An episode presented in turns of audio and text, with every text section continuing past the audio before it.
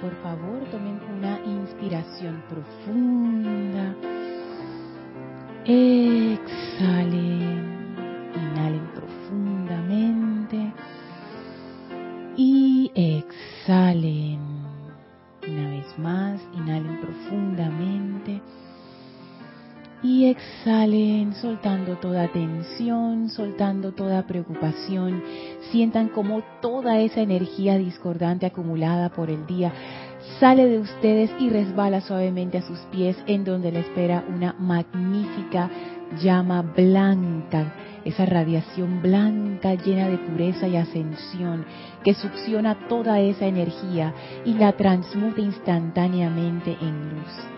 Esa llama blanca se expande hacia arriba desde sus pies hasta sobrepasar sus cabezas, envolviéndolos en un gran pilar blanco cristal que ahora succiona toda la energía discordante de su vehículo físico, etérico, mental y emocional.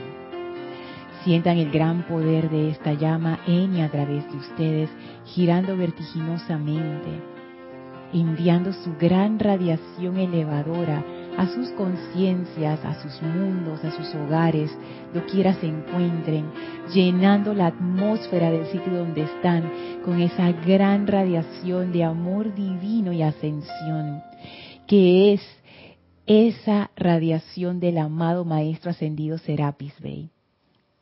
Sientan la presencia del amado Serapis en y a través de ustedes rodeándolos con su gran conciencia ascensional, sacando toda limitación de sus vidas y reemplazándola con esa gran confianza en el todo poder de la presencia de Dios yo soy.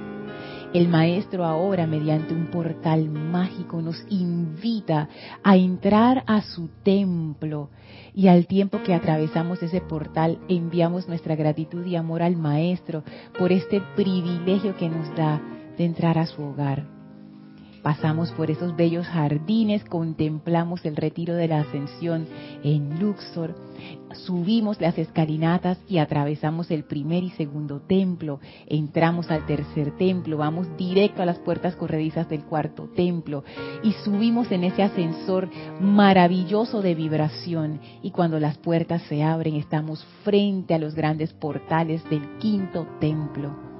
Y sale a recibirnos el amado Maestro Ascendido Hilarión, radiante con esa aura majestuosa, verde brillante, y nos envuelve con su conciencia maestra ascendida, dándonos esa fe profunda, esa gran confianza en la bondad de Dios, esa gran iluminación y discernimiento y el gran amor que Él es. De manera que podamos comprender toda esta enseñanza y llevar a nuestro corazón esta maravillosa ley de amor que se transforme en obras manifiestas en nuestras vidas, llenándonos de alegría, de opulencia y de paz a nosotros y a todos nuestros seres amados y grupos espirituales sintiendo esa gran bendición del amado Maestro Ascendido Hilarión, enviamos nuestra gratitud al Maestro y permaneceremos junto a Él en comunión amorosa mientras dura esta clase. Tomen ahora una inspiración profunda. Exhalen y abran sus ojos. Bienvenidos sean todos a este su espacio, Maestros de la Energía y Vibración. Bienvenida Elma, bienvenida Maritza, gracias Gaby, gracias Isa por el servicio amoroso en cabina, chat y cámara. Gracias a todos ustedes sintonizados a través de Serapis Bay Radio o Serapis Bay Televisión en sus dos facetas, ya sea por YouTube o por live stream. La magna presencia yo soy en mí reconoce, saluda y bendice a la presencia yo soy en todos y cada uno de ustedes. Yo aceptando igualmente. Gracias por estar aquí a todas mis hermanas bellas que siempre me acompañan. Gracias a todos ustedes por estar conectados, no solamente a esta clase, sino a todo este empeño en general. Gracias por eso. Les recuerdo que este sábado va a ser el último día del taller de meditación. Eh, los que vinieron a la primera sesión pueden venir a la tercera, pero si no, fue, no pudieron venir ni a la primera ni a la segunda, bueno, ya Se hizo un poco tarde, pero no importa. Más adelante en el año vamos a dar otro taller de meditación, así es que estén pendientes. Este sábado, primero de junio, a las 3 de la tarde, en punto, acá en la sede del Grupo Serapis Bay de Panamá, último día del taller de meditación. Y les recuerdo que estas clases son interactivas, mis hermanas aquí presentes, ya nada más agarran el micrófono y hablan, pero ustedes que nos sintonizan a través de internet lo pueden hacer a través del chat de YouTube o a través del chat por Skype. Serapis Bay Radio es nuestro usuario allí. Si estás escuchando esta clase en diferido, o sea que hoy no es 31 de mayo, miren por dónde vamos ya en el año, 31 de mayo de 2019 alrededor de las 5 y 42 de la tarde, quiere decir que estás en diferido, pero no importa, igual me puedes hacer llegar tu comentario o pregunta a mi correo electrónico lorna.serapisbay.com. Y hoy, hoy entramos en un aspecto maravilloso del estudio que estamos haciendo acerca de la ley del amor y del amor en sí. Porque una cosa es como, como empaparnos de qué es esa ley de amor, que realmente es como un llamado a poner en acción el amor. Pero ¿qué es el amor? Entonces estamos viendo el amor, lo que hemos ido viendo acerca del amor es a un nivel individual, a nivel de nuestras vidas individuales, cómo se refleja ese amor. Y hablamos, hablamos de tantas cosas, todas muy interesantes.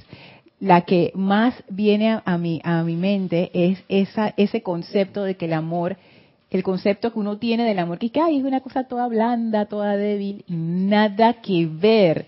El amor es un poder, el amor es muy poderoso. Y para hacer como una recapitulación muy rápida, me encontré esta selección que está en Boletines Privados de Thomas Prince, el volumen 3, que es del Mahashohan, está en el capítulo 186 y dice así, a mí me gusta el, ay Dios mío, a mí me gusta el Mahashohan porque él, él, captura todo lo que hemos estado viendo de una manera majestuosa. Dice así el Mahashohan. Se ha hablado y escrito tanto sobre la cualidad del amor que se ha convertido casi en una trivialidad. Pero les digo, amados míos, que el amor en su pureza es la fuerza más poderosa que hay en el universo paréntesis, este es el Mahashohan hablando, este es un ser muy poderoso, es una de las cabezas de la jerarquía espiritual. Y si el Mahashohan dice, esta es una de las fuerzas más poderosas que hay en el universo, o sea, no solamente en la Tierra, en el planeta Tierra, no, no solamente en nuestro sistema solar, no, él está hablando de el universo. Sigue diciendo, un ser humano revestido de amor puede avanzar a través de la jungla salvaje sin daño. Un ser humano revestido de amor puede avanzar a través de la jungla salvaje sin daño. Otro paréntesis, las junglas no solamente son junglas de vegetales y animales, de perdón, de, de plantas y animales, también hay jungla en nuestras vidas que a veces uno atraviesa y quiste el lugar de donde salió. Bueno, ah,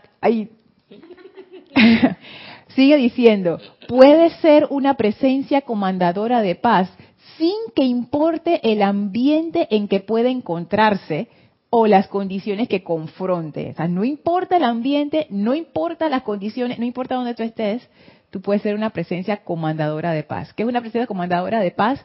Una presencia que comanda la paz y la paz se da. No es que yo hice un decreto por la paz para ver si funciona. No, una presencia comandadora de paz es alguien que tiene un momento muy grande de eso, o que sabe cómo invocar a los seres que tienen ese momentum y establece la radiación de paz ahí donde se encuentra.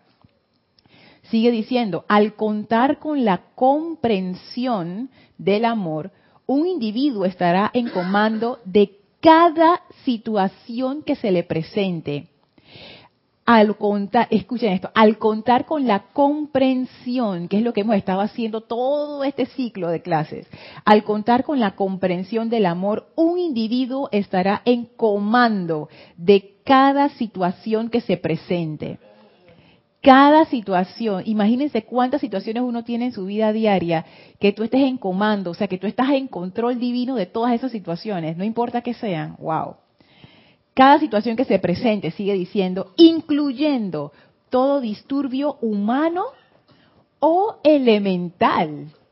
Fíjense, cuando hayan aprendido a amar como lo hacen los maestros ascendidos, se convertirán en maestros de la vida y su viaje a través del plano de la tierra terminará. Elma. Es importante eso porque cuando vienen los vientos huracanados allá en Estados Unidos, eh, solamente de pensar en ello y, y dar ese sentimiento de amor y gratitud y saber que ellos son parte de uno, pienso que puede haber un cambio ahí que baja el volumen de, ansiedad que ellos van trayendo. Es que con el reino elemental y con todo de hecho, incluso con los objetos inanimados, cuando uno tiene algo que no le funciona, por ejemplo, un auto, una computadora, un celular, etcétera, irse por la vía de la separatividad, que qué sería esto que no sirve nada. Eso no no tiene ningún resultado. Bueno, sí tiene resultado y el resultado es discordante. Es más separatividad. Pero si te vas por la vía del amor, que reconoce esa unicidad de la presencia de Dios en todo lo que es, ya sea animado o inanimado, ahí estás accediendo a este poder que es lo más grande que hay en el universo. Y el resultado, como vimos en Misterios Develados, en esa selección, solo puede ser perfección, porque el amor perfecciona todo lo que toca. Entonces la vía del amor es la manera más rápida, más eficiente y más efectiva de lograr resultados constructivos en tu vida.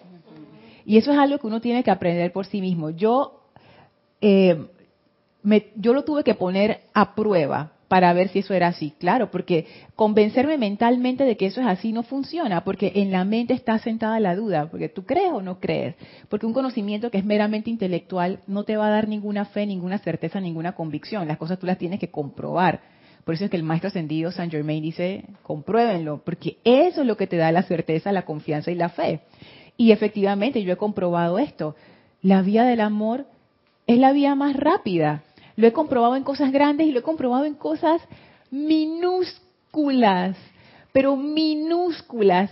¿Qué tan minúsculas?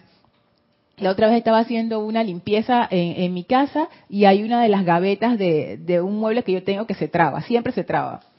Y entonces la abrí y después no la podía cerrar. Y ella tiene como un truco ahí para cerrarla. Y yo le di, le di y no pudo cerrarla. Yo, amada presencia de Dios, yo soy, invoco la ley de amor en esta situación para cerrar esta gaveta. Le di un par de veces más, no se cerró. Me fui a hacer otra cosa, regresé, vi la gaveta, plap, la cerré. ¡Ey! Yo, mire, esto puede parecer una tontería y ustedes pueden decir que, ay, qué tontería. Pero yo he probado esto en tantas tonterías, entre comillas, tantas, que ya no es una casualidad. O sea, ya dejó de ser una casualidad. Si te funciona una vez, no puede decir que eh, fue una casualidad. Si te funciona dos, también puede ser.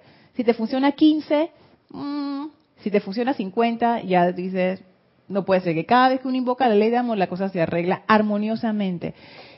Cantidades de ejemplos. Entonces ya yo sé que si yo quiero solucionar algo rápido y que sea el resultado más allá de, toda, de todas mis posibilidades, bendición para todo el mundo, ya yo me voy directo a la ley de amor.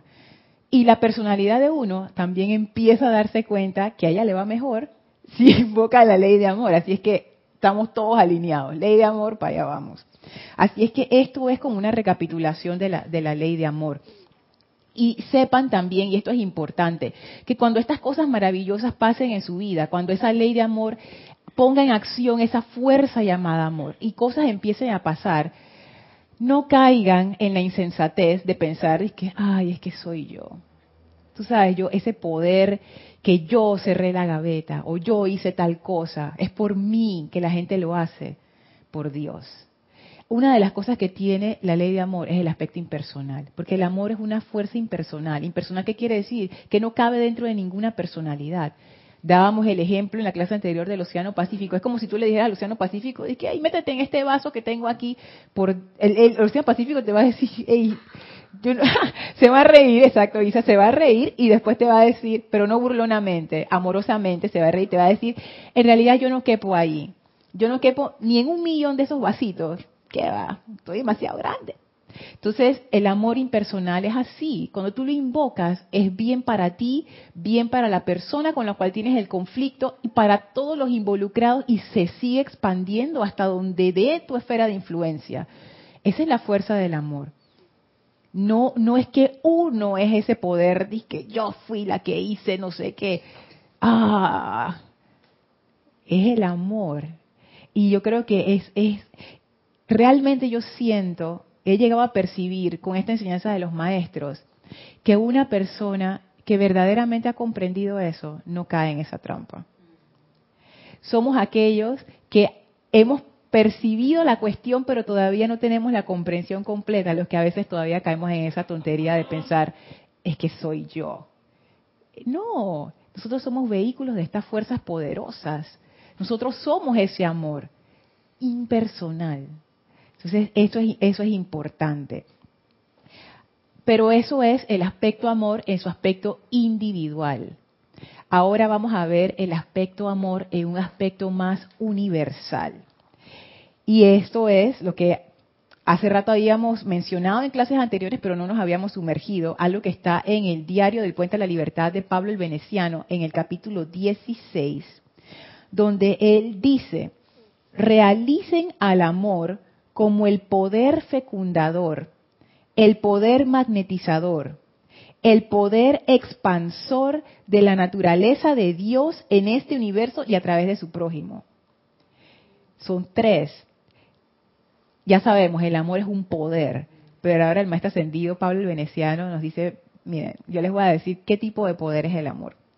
Es un poder fecundador, un poder magnetizador y un poder expansor. Expansor es que se expande, es un poder que, lo hace en expansión.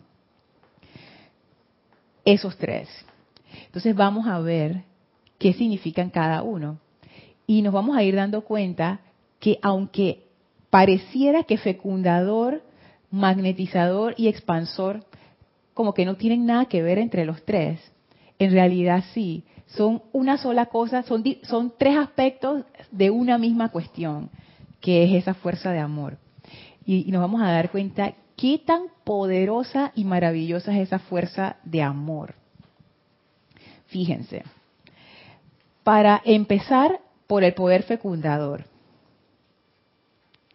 Yo fui al diccionario a buscar, el de la Real Academia Española, qué era fecundar. Y dice así, célula reproductora masculina que se une a la femenina para dar origen a un nuevo ser.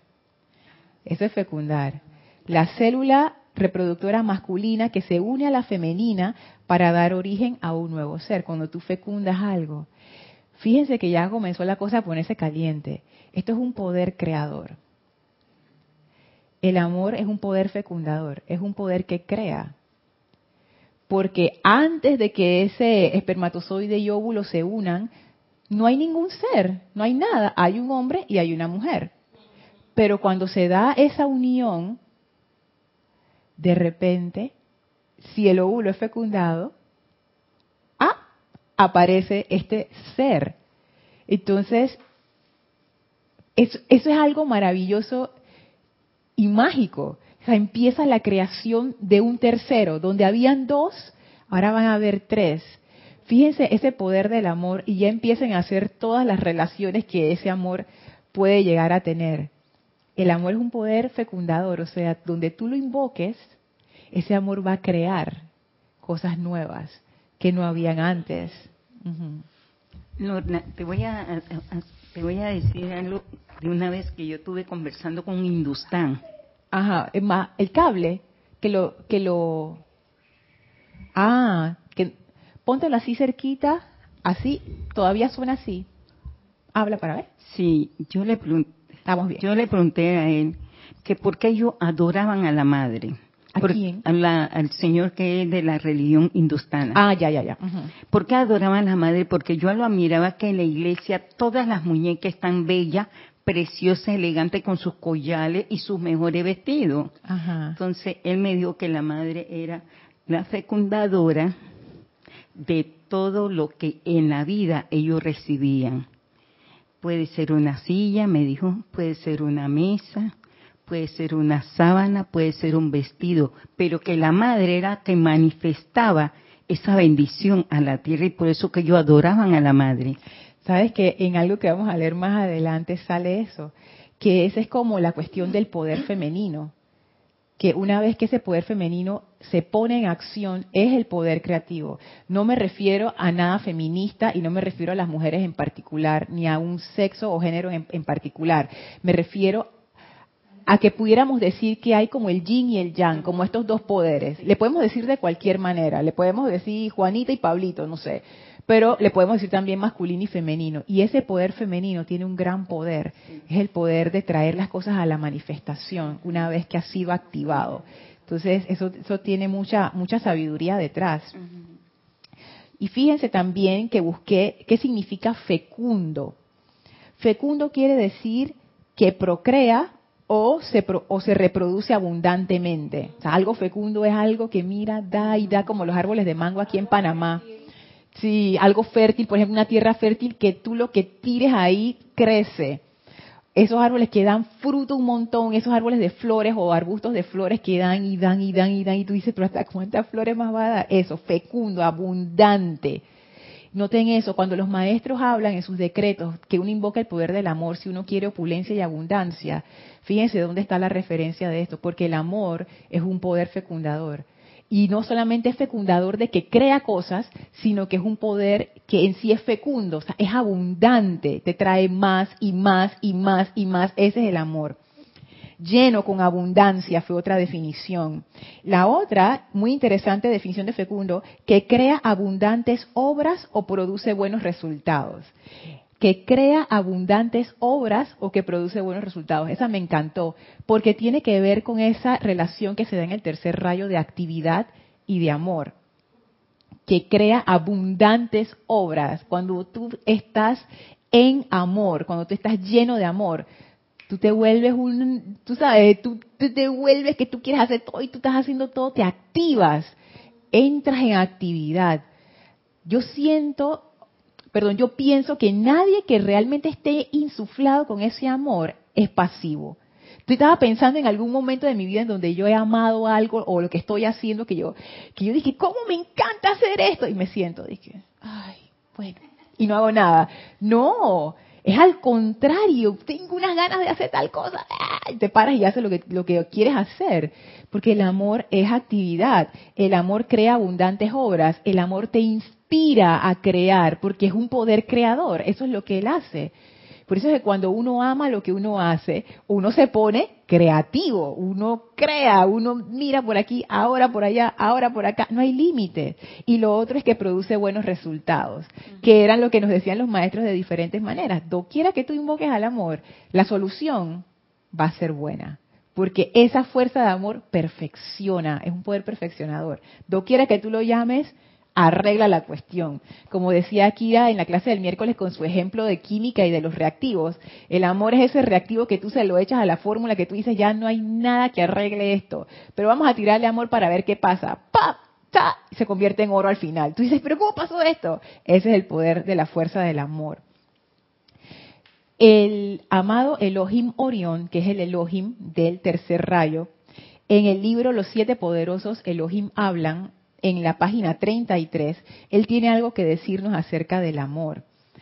Que yo he leído esto tantas veces, pero recién ahora, con esto del poder fecundador, es que comienzo a comprender. Fíjense lo que él dice, el amado Elohim Orión. Yo soy Orión, Elohim del amor, de ese amor divino que ha causado que vengan a la existencia todos los soles y galaxias en el universo, que venga a la existencia todo lo que tiene forma, desde la gran galaxia solar hasta el más diminuto elemental y átomo que pertenecen a este planeta. Lo voy a volver a leer porque me encanta ver si ustedes notan las claves dentro de esto. Yo soy Orión, Elohim del amor, de ese amor divino que ha causado que vengan a la existencia todos los soles y galaxias en el universo, que venga a la existencia todo lo que tiene forma, que venga, no, desde la gran galaxia solar hasta el más diminuto elemental y átomo que pertenecen a este planeta. A ver, Elmi. Todo tiene amor. Todo, las galaxias, el más grande hasta el más pequeño. Hasta el más pequeño. Todo su contorno, todo, todo. Es que a mí me encanta. Todo es producto de ese amor. Él dice, de ese amor divino que ha causado. O sea, el amor, es que esto es una cosa tan increíble. El amor es la causa de que eso se dé. y el amor es el medio a través del cual eso se da. Todo lo que tiene forma fue, tuvo su causa en esa fuerza del amor y tuvo su expresión a través de esa fuerza del amor. Esta fuerza del amor es un poder súper, pero súper poderoso. Y más adelante vamos a ver, justo ahorita vamos a ver por qué, por qué tú puedes crear usando amor. Esto impresiona bastante porque ya uno tiene, uno va cambiando la visión, ya va viendo que todo es amor, ya viendo el carro, estás viendo los zapatos, aunque te, no esté tan lujoso el zapato, pero tiene amor, porque el Señor lo hizo con amor. Así que todo lo va impregnando con ese sentimiento de amor. Todo lo que vino a la forma tuvo su causa en el amor y, se, y se vino a la, a la manifestación a través del amor. Ahora les quiero leer algo que está en un libro llamado El Kibalión, que se usaba mucho, mucho antes en, el Serapis, que es un libro súper, es un clásico, eso mismo, Marisa, es un clásico y lo hemos estudiado aquí cuando Jorge estaba, estaba le, dimos varias vueltas al, al Kibalión y por eso me permito utilizarlo porque me parece que aquí dice ese lazo que nos va a permitir comprender por qué el amor es un poder creador. O sea, ¿qué es lo que, por qué? ¿Por qué él hace eso? ¿Por qué crea formas? ¿Por qué? Y dice así en este libro que se llama El Kibalión, que lo pueden conseguir hasta por internet. Se ponen el Kibalión PDF y se les sale cualquier cantidad de, resultados ahí.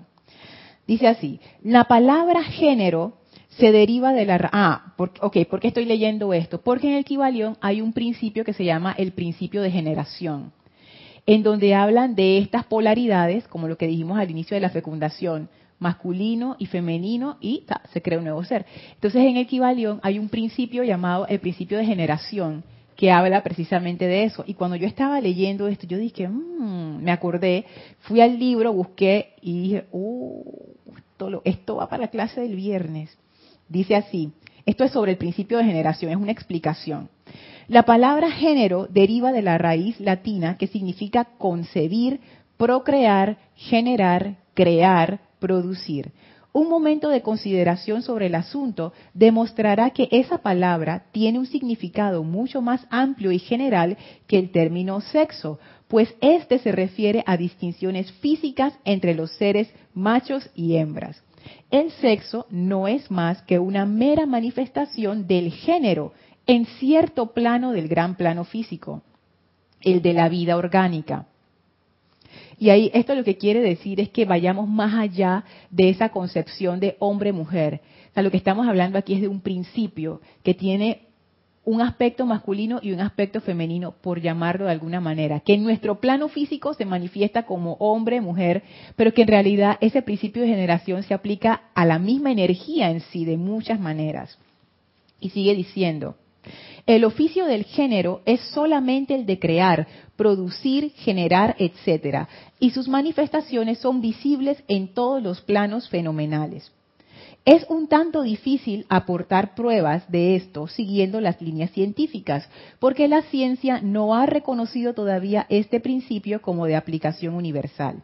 Pero así y todo, van produciéndose algunas pruebas provenientes de fuentes científicas. En primer lugar, encontramos una manifestación distinta del principio de género entre los corpúsculos, iones o electrones que constituyen las bases de la materia como la ciencia lo reconoce actualmente y que al constituir determinadas combinaciones forman el átomo, que anteriormente se consideraba como el punto final e indivisible. Y él hizo, aquí se hizo la conexión a las fuerzas atómicas y, y aquí se habla de que la ciencia en realidad no reconoce este principio de género como una forma para crear, donde tú unes dos polaridades y tienes una tercera nueva. Pero que se están acercando a través del estudio de las fuerzas atómicas, en donde tú ahí tienes como los elementos más sutiles de la materia y cómo se relacionan ellos entre ellos, entre polaridades. Por ejemplo, los protones, que se consideran como carga eléctrica positiva, y los electrones carga eléctrica negativa, y allí ellos se van uniendo de diferentes cargas, de diferentes polaridades, buscan unirse. Sigue diciendo, la última palabra de la ciencia es que el átomo está compuesto por una multitud de corpúsculos, electrones o iones, diversos nombres de la misma cosa, que giran unos en torno de otros y vibran con un elevado grado de intensidad. Pero se postula además que la formación del átomo se debe realmente a que los corpúsculos negativos se pongan a girar en torno a uno positivo. Los corpúsculos positivos parecen ejercer cierta influencia sobre los negativos, impulsando a estos a constituir ciertas combinaciones que dan como resultado la creación o generación de un átomo. Y esto está perfectamente de acuerdo con las más antiguas enseñanzas herméticas que han identificado siempre al principio masculino del género como lo positivo y al femenino como lo negativo, como en la electricidad, por ejemplo. Entonces de ahí sigue. Y por ahí venía lo, que te habías dicho, pero está más adelante. Entonces lo que quería traer a colación es lo siguiente. Recuerdan que el primer poder es el poder fecundador. El segundo poder es el poder magnetizador. Cuando uno habla de magnetizador, a mí lo primero que me viene a la mente es un magneto, un imán. Y un imán para tener un imán tú tienes que tener dos polaridades. La polaridad que se llama positiva y la negativa y después empieza la atracción en esas polaridades. Entonces a mí esto me puso a pensar en la relación entre el poder fecundador y el poder magnetizador. Cuando tú tienes dos polos, tienden a unirse. Y esa unión genera una tercera fuerza o un tercer ser o una tercera forma. El poder magnetizador, o sea, tú no puedes magnetizar algo que es igual, o sea, tú magnetizas lo contrario. Entonces ahí yo empiezo a comprender dónde está ese poder creador. El amor es un poder magnetizador. Los maestros siempre lo dicen. El amor magnetiza, el amor es el poder cohesivo. ¿Cuántas veces no hemos escuchado eso, Maritza? El amor es el poder cohesivo y ya comenzamos a entender por qué es el poder cohesivo, porque tiene que ver con esa cualidad de que atrae a sí mismo y conforma un núcleo y ese núcleo crea. Sí, Elmi. Antes tú dices fecundador. Ajá. Tú lo buscaste en el diccionario, pero ¿qué significa? Sí. ¿Qué significa? Fecundar significa que la célula reproductora masculina se une a la femenina para dar origen a un nuevo ser. Ese es fecundar. Y fecundo, porque busqué fecundador y me decía una cosa de que cualidad de fecundo, una cosa así. Yo dije, ay, así que me fui para las otras dos palabras. Fecundo significa que procrea o se reproduce abundantemente. Entonces, para poder magnetizar, esa, o sea que la unión de, de fecundar, para poder llegar a magnetizar si yo no fecundo, yo no puedo magnetizar. Fíjate, míralo de esta manera. ¿Por qué? A ver, yo lo, mira, fíjate que yo lo veo como, como al revés. Ese poder magnetizador es el que atrae los polos para que se dé la fecundación. Ah, yo pensé que era primero este y después. ¿Quién sabe, Ni Puede ser, porque en realidad, como les decía al inicio, estos tres poderes en realidad son formas de ver lo mismo. Es como si lo vieras de frente, lo ves de atrás y lo ves de lado. Y, tú, y pareciera que fueran diferentes, pero en realidad yo percibo que es como la misma cosa. Y es que el amor es un poder que te permite atraer la sustancia luz, lo que los maestros llaman la sustancia electrónica. El amor es un poder que te permite atraer esa sustancia y en esa atracción de la sustancia tú también puedes crear. Entonces, eso, wow, eso es, bien interesante porque tú dirías que sí, pero ¿por qué, ¿por qué el amor es un poder creativo? Porque el amor te permite hacer esta esta cohesión de la forma, pero no es solo eso, es más que eso todavía. Vamos a seguir viendo. Y hay todo tipo de magnetización, o sea, no solamente lo ve, eh, no solamente veanlo, ¿cómo sería? No solamente véanlo como, como átomos y no sé qué, sino también pónganse eh, a nivel de los seres humanos. Hay gente que tiene ese poder magnético, que hay gente que proyecta esa energía que tú naturalmente gravitas hacia ellos. Y noten, y noten cómo nuestro idioma tiene palabras que dan esos significados, como que gravitamos en torno a. Y, por ejemplo, en una familia o en un grupo, por ejemplo, un grupo de amigos, que es, un mejor ejemplo, porque las familias estamos juntos como por lazos de sangre, que bueno, pero un grupo de amigos no. Un grupo de amigos, ¿por qué gravitan unos hacia los otros? Porque hay, porque se atraen, exactamente, Gaby, porque se atraen. ¿Por qué tú gravitas hacia una persona que te gusta? Porque te atrae. Ahí hay esa, esa, esa parte de ese amor actuando como el poder magnético. Y si uno sabe usar esa fuerza de amor, eso te permite crear. Dice el, fíjense, este poder magnético es la base de la forma, de todo lo que tiene forma. Dice el Elohim Orión en esa misma página 33. Toda forma de la que ustedes gozan es una parte de mi ser y se mantiene unida por la llama de mi amor, ya que si el amor divino, que es la cohesión, dejara de ser, todo el universo regresaría a lo amorfo y se haría parte una vez más de la vida primigenia. Es verdad. Porque no hay acción. Porque no hay el poder cohesivo. Voy a repetirlo, dice el Elohim Morión, toda forma de la que ustedes gozan es una parte de mi ser y se mantiene unida por la llama de mi amor, ya que si el amor divino, que es la cohesión, dejara de ser, todo el universo regresaría a lo amorfo, a lo amorfo es lo que no tiene forma, y se haría parte una vez más de la vida primigenia. Entonces imagínense el universo como si fuera un gran mar así, plato, tranquilo, no hay olas. Es como una gran extensión de agua. Esa es la sustancia luz. Para que pase algo, se necesita amor. Porque el amor es esa energía que hace como una concentración de esa sustancia luz. Y cuando esa concentración se da, se da la forma. Y esa forma hace que empiece ese proceso de creación. Si no hubiera amor, si no hubiera ese poder cohesivo, no hay forma, entonces no hay nada. Por eso es que dicen los maestros ascendidos que en todo movimiento, en todo grupo, si no hay amor, se desintegra.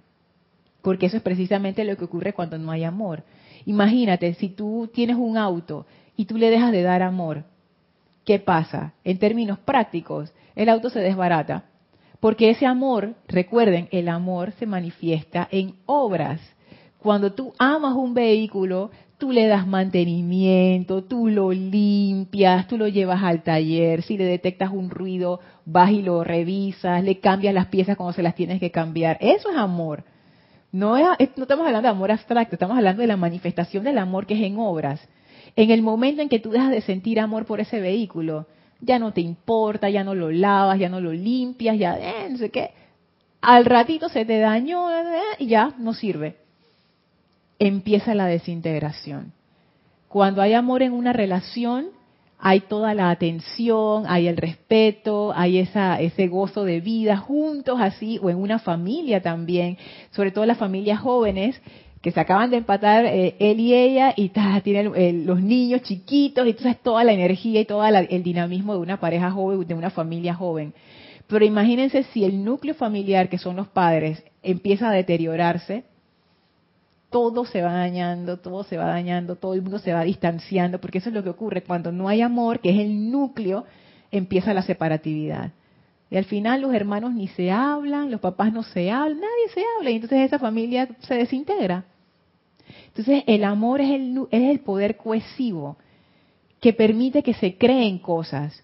Esa familia que está unida por el amor genera actividad, genera vida, genera cosas interesantes, genera experiencias, genera alegría.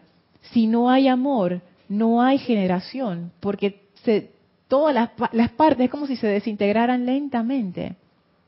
Así es que ese amor es necesario para mantener la forma, o sea, no solamente para crearla, sino para sostenerla. Eso es importante.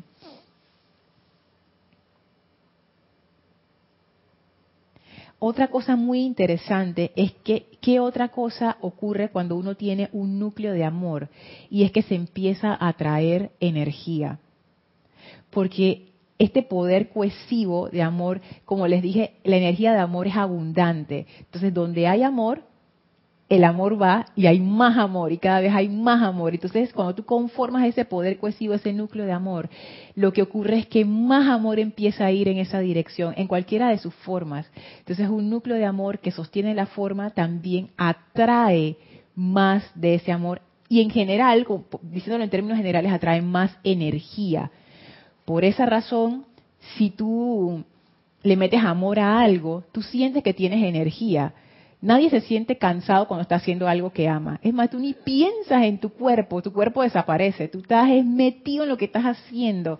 Si no, díganselo a los deportistas cuando están en lo mejor de la carrera díganselo a los músicos cuando están tocando eso y, ellos dicen, wow, ellos no están ni pensando de que me duele el brazo, me duele el dedo, estoy cansado, no sé qué, no, porque cuando te entra esa fuerza de amor, tiempo y espacio desaparecen, no hay cansancio, porque tú en ese momento te has convertido en un tremendo conductor de energía, porque está activo ese núcleo de amor. Ay, sí, Gaby.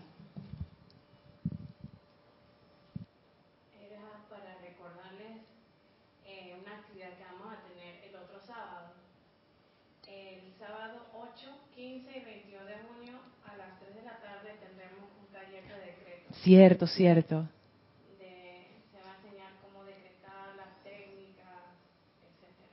Sí, ese taller de decretos es también presencial, no va a ser transmitido por televisión, así es que los que están por Panamá se pueden acercar. El, comenzamos a partir del 8 de junio, sábado, a partir de las 3 de la tarde. De 3 a 4, sean puntuales por favor. Eh, un taller bien importante para los que quieren aprender cómo decretar, que es esa capacidad. Y el decreto tiene mucho que ver con el amor. Porque un decreto hecho con amor es un comando, eso atrae tanta energía. Un decreto hecho así como que por hacer o por obligación mm, puede ayudar en algo, pero no vas a tener la vertida, la plena vertida. Entonces aprender a decretar es como todo, es un arte y una ciencia. Así es que si quieren aprender, los invitamos a venir. El primer van a ser tres sábados consecutivos y el primer la primera entrega va a ser el sábado 8 de junio, de 3 a 4. Gracias Gaby por el, por, el recordatorio. Les decía que lo del núcleo de amor es importante porque también atrae energía. Y quisiera traer a su atención algo que está aquí en Boletines Privados de Thomas Prince, el volumen 3, pero en el capítulo 264, casi al final del libro. Y cuando yo leí esto, esto fue para mí como que. ¿en serio? Esta fue la respuesta a una pregunta que yo había tenido por muchísimos años. Y la pregunta es, ¿qué es la llama triple en realidad? ¿Qué es eso? Porque tú puedes decir que sí, que ese es donde está anclado Dios en el corazón y ya tiene los tres penachos, azul, dorado y rosa, no sé qué. Sí, pero ¿eso qué es pues? ¿A qué es? ¿Qué es la llama triple? ¿Qué hace? Y aquí está la respuesta y se comprende ahora con esto de cómo funciona el amor como un poder magnético. Esto es un discurso también del amado Mahashohan. Y le voy a leer nada más dos párrafos en donde está contenido lo que quiero compartirles. El cuerpo físico, dice el Mahashohan, está compuesto de partículas diminutas de sustancia luz que el mundo de los seres humanos ha escogido llamar electrones. Estos electrones son emitidos desde el cuerpo de Dios y le son prestados a la corriente de vida individual para crear una vestidura de carne a imagen y semejanza del santo ser crístico. O sea que nuestro cuerpo físico está compuesto de electrones y esos electrones son parte del cuerpo de Dios. Y ahora viene la cuestión. El santo ser crístico proyecta un patrón lumínico de sí mismo dentro de la sustancia luz universal de este mundo físico. Y al centro de ese patrón, el santo ser crístico proyecta el poder cohesivo del amor, al cual se hace referencia como la llama triple. La llama triple es el poder cohesivo del amor es exactamente, es el anclaje que hace posible que esa corriente de luz descienda. La llama triple es como un motor. Imagínense que tienen una piscina. Y si ustedes ponen un motorcito en el fondo de la piscina, se va a formar un remolino. ¿Sí? Y lo están visualizando. Ponte una piscina al agua tranquilita, ponen un motorcito en el fondo de la piscina, el motor empieza a andar y se empieza a formar el remolino. Eso es exactamente lo que ocurre con nosotros. Por eso los maestros nos dicen que somos corrientes de vida. Es precisamente eso. Y el motor que atrae eso es la llama triple. Doquiera que, exacto, es constante actividad. Doquiera que hay una llama triple, hay esa actividad de atraer la sustancia electrónica. La llama triple es el poder cohesivo del amor. Yo me preguntaba, pero ¿cuál es la cualidad de la llama triple? Por ejemplo, la cualidad de la llama de la iluminación es la iluminación, la de la verdad es la verdad, pero ¿y de la llama triple cuál es? Porque dicen los maestros, todo el mundo tiene llama triple. O sea, la llama triple en sí no es que cambia. O sea, todo el mundo tiene la misma llama. La conciencia de cada ser cambia, eso sí. Pero la llama es igual para todo el mundo. Entonces, no es que sea una característica particular para cada quien. La cualidad de la llama triple es el poder cohesivo del amor. Es un gran núcleo de amor que está allí atrayendo la sustancia luz. Dice el Mahashohan, luego esta llama triple de la sustancia luz universal a su alrededor atrae los electrones para componer el cuerpo de carne o la forma física. Sea que el santo ser crístico lo que hace es que él proyecta un patrón en la sustancia luz. Y después de proyectar el patrón, le pone la llama triple, crea una llama triple. ¡pap! Y eso tiene que ver con lo que tú decías acerca del aspecto femenino. Y ahora vamos a entender el Mahashohan, él dice, yo represento ese aspecto femenino. ¿Y por qué el Mahashohan se relaciona con el aliento de vida? O sea, como esa parte como que, el, como en Neo y Trinity, en, en, la matriz o en los cuentos de hadas, donde el, el príncipe besa a la princesa y la princesa vuelve a la vida, pero en este caso es al revés. La princesa besa al príncipe y el príncipe va a la vida para tú poder darle vida a ese patrón lumínico, tú tienes que poner la llama triple. Tú pones eso allí y de repente la cuestión empieza a cobrar vida. ¿Por qué? Porque empieza a traer la sustancia luz, se forma esa corriente y esa corriente, esa actividad, esa vibración es lo que le da vida a ese patrón. ¿Quieres decir algo? Sí, este, yo veía que el amor es la parte femenina. No lo veía masculino, sino femenino, porque es como más tierno. Ah. Sí, digo, porque es que no es, el amor no es, suave, ¿no? Pero es más tierno porque tú puedes analizar y ir buscando las virtudes divinas para poder sobrellevar las condiciones que están en tu contorno. Se asocia el amor con el aspecto femenino aquí en nuestro planeta porque pareciera que las mujeres tenemos como, como como somos expresiones de eso. Pero eso también puede ser engañoso porque puede ser algo cultural. Puede ser que en nuestra cultura general como planeta hay ciertas cualidades que son de los hombres y ciertas cualidades que son de las mujeres, pero en realidad esas son cosas como, como del mundo, pues. En este caso, hay muchas maneras de percibir el amor. El amor puede ser tierno, pero también puede ser fuerte. Así es que tiene muchas manifestaciones. Lo que a mí me llama la atención de esto es que esa llama triple es lo que hace que las cosas cobren vida. Por eso es que ya a mí me sorprendía la narración que hizo el maestro ascendido Lanto cuando él habló de la, creación de cada ser humano. Él tiene un, en el diario del Puente a la Libertad de Lanto, Kusumi Confucio, ahí sale un discurso del maestro ascendido Lanto donde él cuenta la historia de la creación. Entonces él va desde el inicio hasta que se crearon los seres humanos y cómo se creó eso. Entonces él, decía que estaban las chispas divinas y que los padres dioses atrajeron esas chispas divinas, hicieron el cuerpo de fuego blanco, que es el, como el cuerpo más alto, pero ahí todavía no había pasado nada. Y entonces creo que fue de la amada Vesta, el aspecto femenino del sol, se proyectó la llama triple y ese fue el momento en donde ese ser se, se reconoció a sí mismo como un ser. O sea que hasta, el momento en que tú no tienes esa llama, tú no eres nada, tú eres sustancia luz. En el momento en que esa llama empieza a operar dentro de un cuerpo, dentro de una forma, esa es la importancia de los cuerpos, la forma. O sea, tú creas como el patrón, el patrón que va a tener la forma. Es como, como los patrones para hacer un vestido. Tú tienes el patrón. Pero para poder manifestar el vestido, tú le tienes que poner una llama triple. En el momento que tú le pones la llama triple, empiezan los átomos a conformar la tela y Exactamente, por, por medio del poder cohesivo. Ellos empiezan a unirse entre ellos y a conformar según el patrón. Eh, Mari.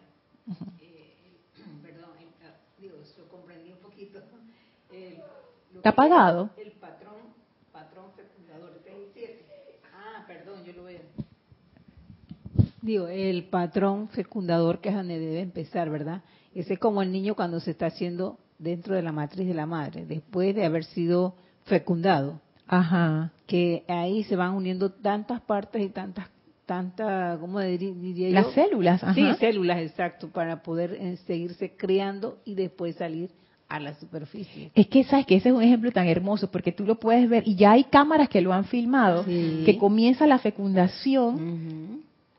Y yo me imagino, Isa, yo no sé, la ciencia todavía no sabe en realidad qué es lo que pasa ahí, porque eso se une y, ¿verdad?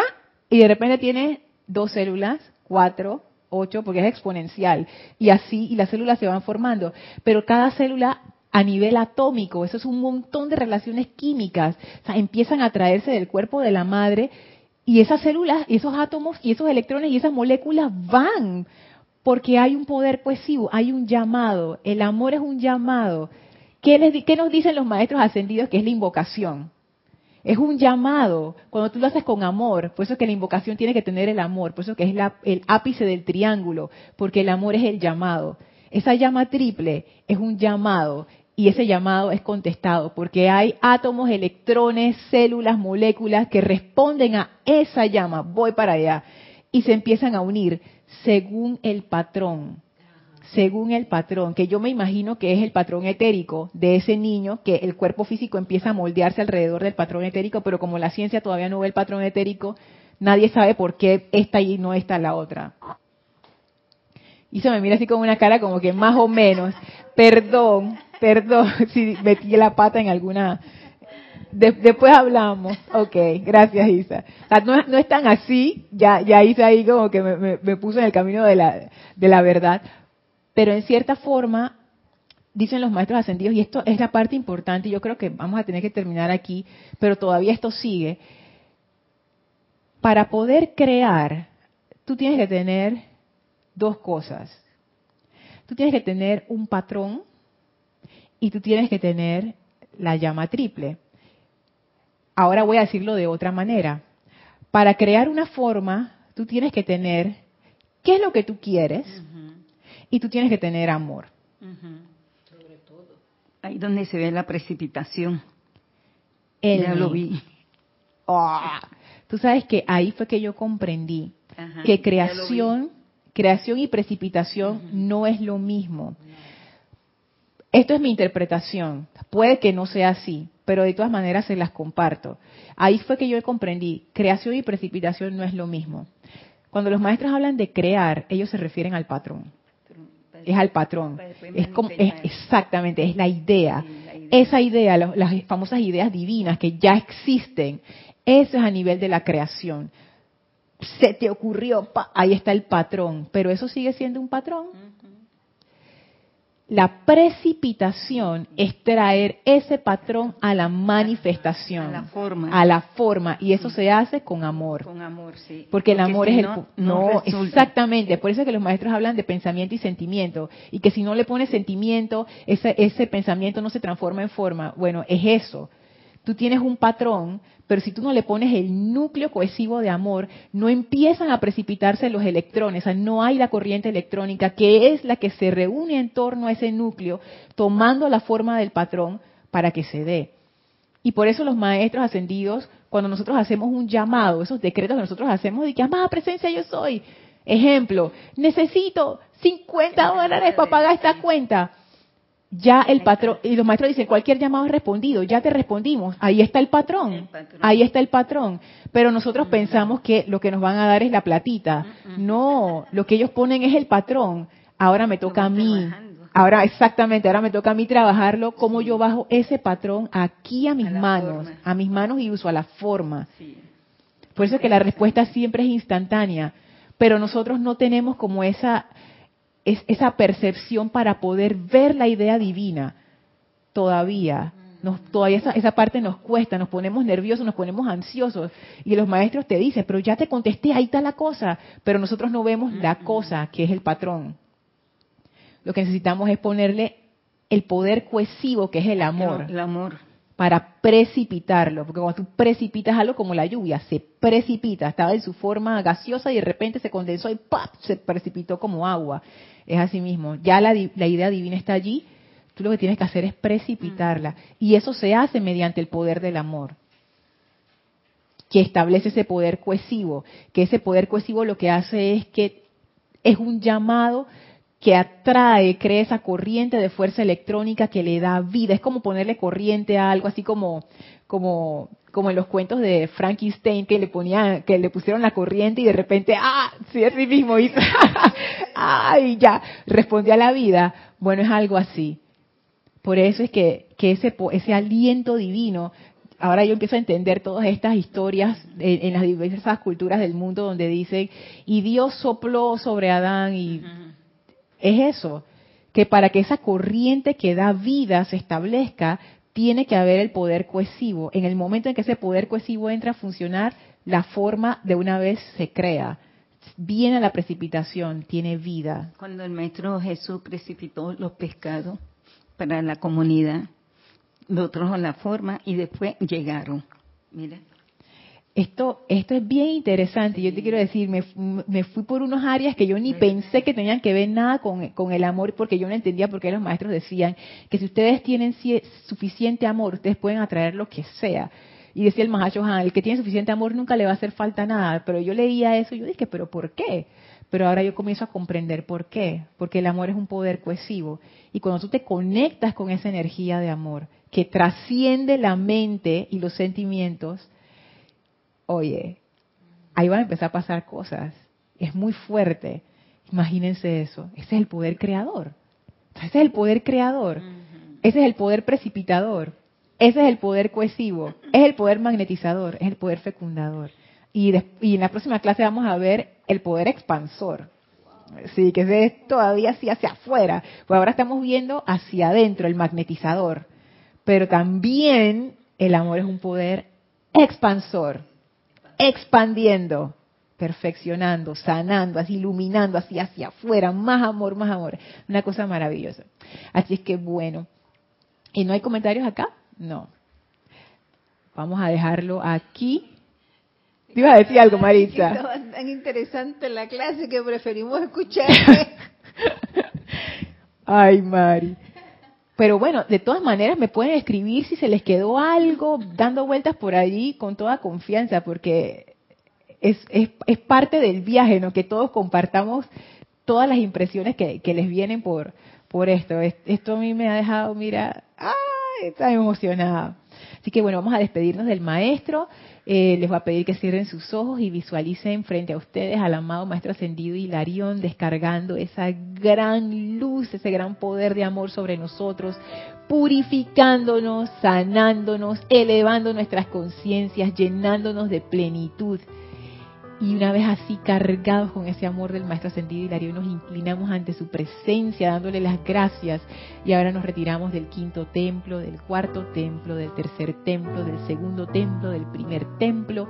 Descendemos las escalinatas, atravesamos el jardín y a través del portal regresamos al sitio donde nos encontramos físicamente, aprovechando para expandir a nuestro alrededor esa poderosa energía de amor Tomen ahora una inspiración profunda. Exhalen y abran sus ojos. Muchísimas gracias por habernos acompañado. Yo soy Lorna Sánchez. Esto fue Maestros de la Energía y Vibración. Y deseo para ustedes mil bendiciones. Muchas gracias.